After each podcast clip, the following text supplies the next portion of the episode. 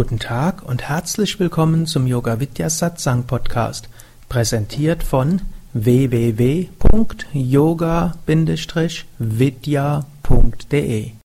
Diese Hörsendung besteht aus Mitschnitten aus Live-Vorträgen und Seminaren im Haus Yoga Vidya Bad Meinberg. Sie gibt dir wertvolle Hilfen und Inspiration für den spirituellen Weg zur Persönlichkeitsentwicklung, Selbsterkenntnis und Bewusstseinserweiterung. Mehr Informationen und Links zu dieser Sendung, wie auch unseren Yoga Vidya Übungspodcast und Mantra Podcast findest du unter www.podcast.yoga-vidya.de. Yoga Sutra, drittes Kapitel, 23. Vers. Karma ist jetzt wirksam oder schlummernd. Durch Samyama, darauf erhält man Wissen über Tod und Schicksal. Also, Karma wirkt jetzt oder ist schlummernd. Und Karma hat einen Beginn und Karma hat auch ein Ende.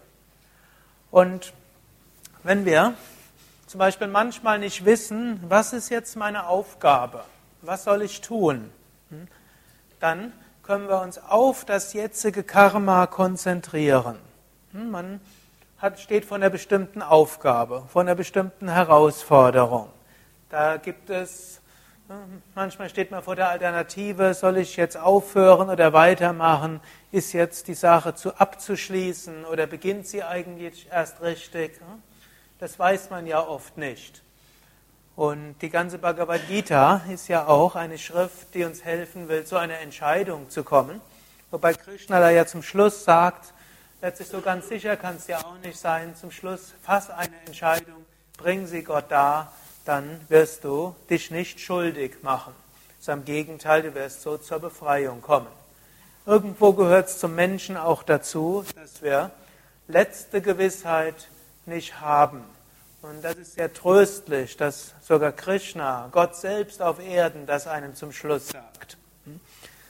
Dennoch, wir können auf verschiedene Weisen herausfinden, was unsere Pflicht ist. Gut, zum einen hat Patanjali im zweiten Kapitel an einer Stelle gesagt, wenn wir in Aparigraha fest verwurzelt sind, dann können wir leichter den Sinn des Lebens rauskriegen.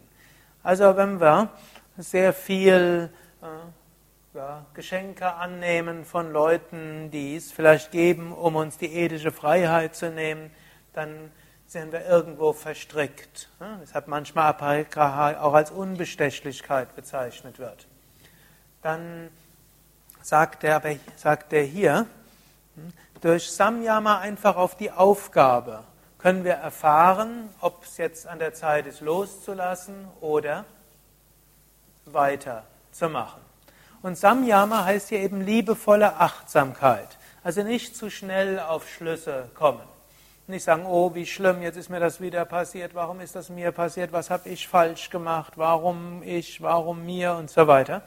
Damit verhindern wir, dass unsere Intuition kommen kann. Sondern Schauen, was ist die Aufgabe? Die Aufgabe erspüren, erfühlen, liebevolle Achtsamkeit zu geben.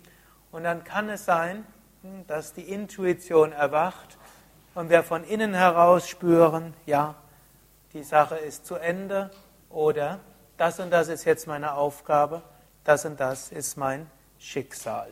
Ich erlebe es immer wieder, dass Menschen, hm, wenn eine Herausforderung an sie herankommt, zu schnell zu Schlüssen kommen, anstatt erstmal die Aufgabe vorurteilsfrei, unbeurteilend, einfach auf sich wirken zu lassen. Zu früh denkt man, oh, wenn das noch passiert, dann passiert noch das und was soll ich da machen, wenn das auch noch eintritt und dieses und jenes. Und ich werde auch öfters hier gedrängt, ja, und wenn das passiert, was machen wir dann? Und wenn das passiert, was, was mache ich dann? Darauf hat ja Jesus so eine einfache Antwort. Die Sorge jeden Tages ist ausreichend. Wir brauchen noch nicht alle Sorgen für die nächsten Tage behandeln.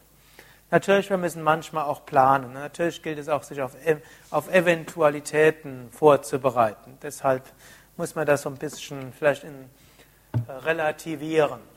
Nur viele Menschen gehen zu schnell auf alle Möglichkeiten, die in der Zukunft passieren könnten, und dann hm, spüren sie eben nicht hm, den Moment. Und so sollte man sein Schicksal oder die Aufgabe, die jetzt da ist, in diesem Moment bevor, vor Entschlüssen und Schlussfolgerungen und Wenns und Abers erspüren und dann fühlt man, was die Aufgabe ist.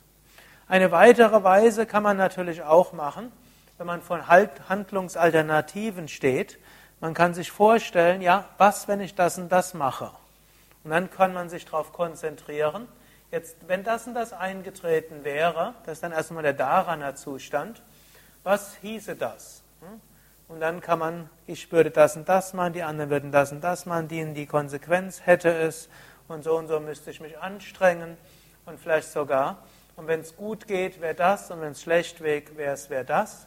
Und dann konzentrieren wir uns, das ist dann der Dhyana-Zustand, wenn es zum eigentlichen Samyama ist, wie fühlt sich das Ganze an? Und dann gehen wir ganz, richten wir unsere Strahlen des Bewusstseins liebevoll dorthin. Und dann kommt vielleicht die Intuition und sagt, ja, das sollte ich besser nicht tun. Im Sinne vom zweiten Kapitel Patanjali sagt ja, Heyam Dukam Anagatam. Noch nicht manifestiertes Leid sollte vermieden werden. Und manchmal, wenn man eben die Alternative, erstmal die Aufgabe spürt und dann spürt man eine der Alternativen hinein, was dort passieren würde, und dann vielleicht die andere, und dann zieht uns das vielleicht in eine bestimmte Richtung, und dann wissen wir, was vielleicht sterben soll, was wir nicht tun sollen oder was sowieso aufhören wird und wo unsere Aufgabe liegt. Dann gibt es noch einen Vers, der besonders wichtig ist, 36. Vers, auch in dem Kontext des ewigen Verses, der zweite, die zweite Hälfte davon. Durch Samyama auf die Interessen des Selbst statt auf die Interessen des Individuums kommt das Wissen um Purusha. Unsere individuelle Seele hat manchmal bestimmte Interessen und die kosmische Seele hat auch Interessen. Jesus hat das in Gebetsform gefasst, im Sinne von nicht mein Wille, sondern dein Wille geschehe. Wenn man persönliche Gottesbezug hat, dann ist das ist Purusha das höhere Selbst, Gott. Und dann das Ich ist dann Ego. Und so müssen wir uns öfters fragen, was ist im Interesse des höheren Selbst. Was will Gott von mir? Und seltener fragen, was mag ich? Hm? Das ist so etwas, wo man oft eine Neigung dazu hat, in unserer individualisierten Gesellschaft zu überlegen, was will ich? Natürlich, ganz im höchsten ist das Ich Purusha und deshalb zu fragen, was will das höhere Selbst, das nennt es dann ja auch Patanjali, was will das höhere Selbst, das ist dann letztlich, was will Gott?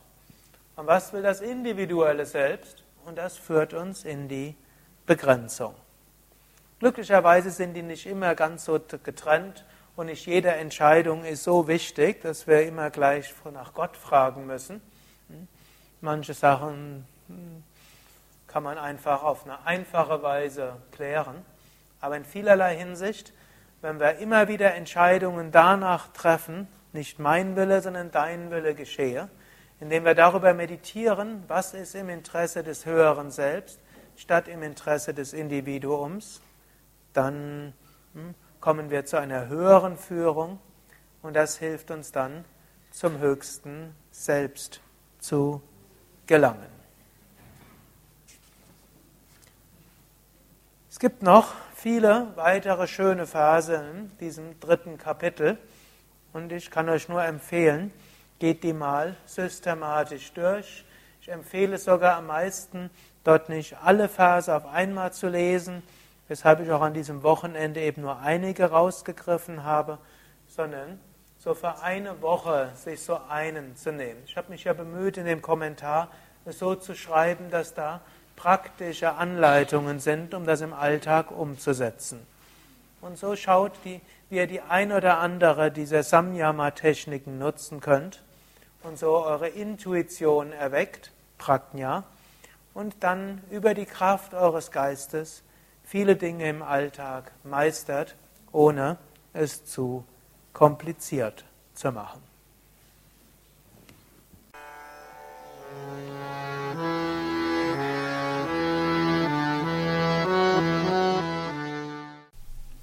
Dies war also die aktuelle Ausgabe des Yoga Vidya Satsang Podcasts, präsentiert von www.yoga-vidya.de. Das ist yoga-vidya.de. Mehr Informationen und Links zu dieser Sendung, wie auch unseren Yoga Vidya Übungspodcast und Mantra Podcast findest du unter www.podcast.yoga-vidya.de Podcast schreibt sich P-O-D-C-A-S-T yoga-vidya.de Mehr Informationen für den Weg von Yoga und Meditation erhältst du unter unserer Website. Da findest du auch das Seminarprogramm der Yoga Vidya Seminarhäuser im Westerwald und im Teutoburger Wald Bad Meinberg, das Kursprogramm der 50 Yoga Vidya Zentren und die Adressen von über 1200 Yogalehrern. www.yoga-vidya.de Über Kommentare freue ich mich, insbesondere natürlich auf iTunes und auf podster.de und meinem Blog www.blog.yoga-vidya.de Bis zum nächsten Mal, alles Gute, herzlichst Sukadev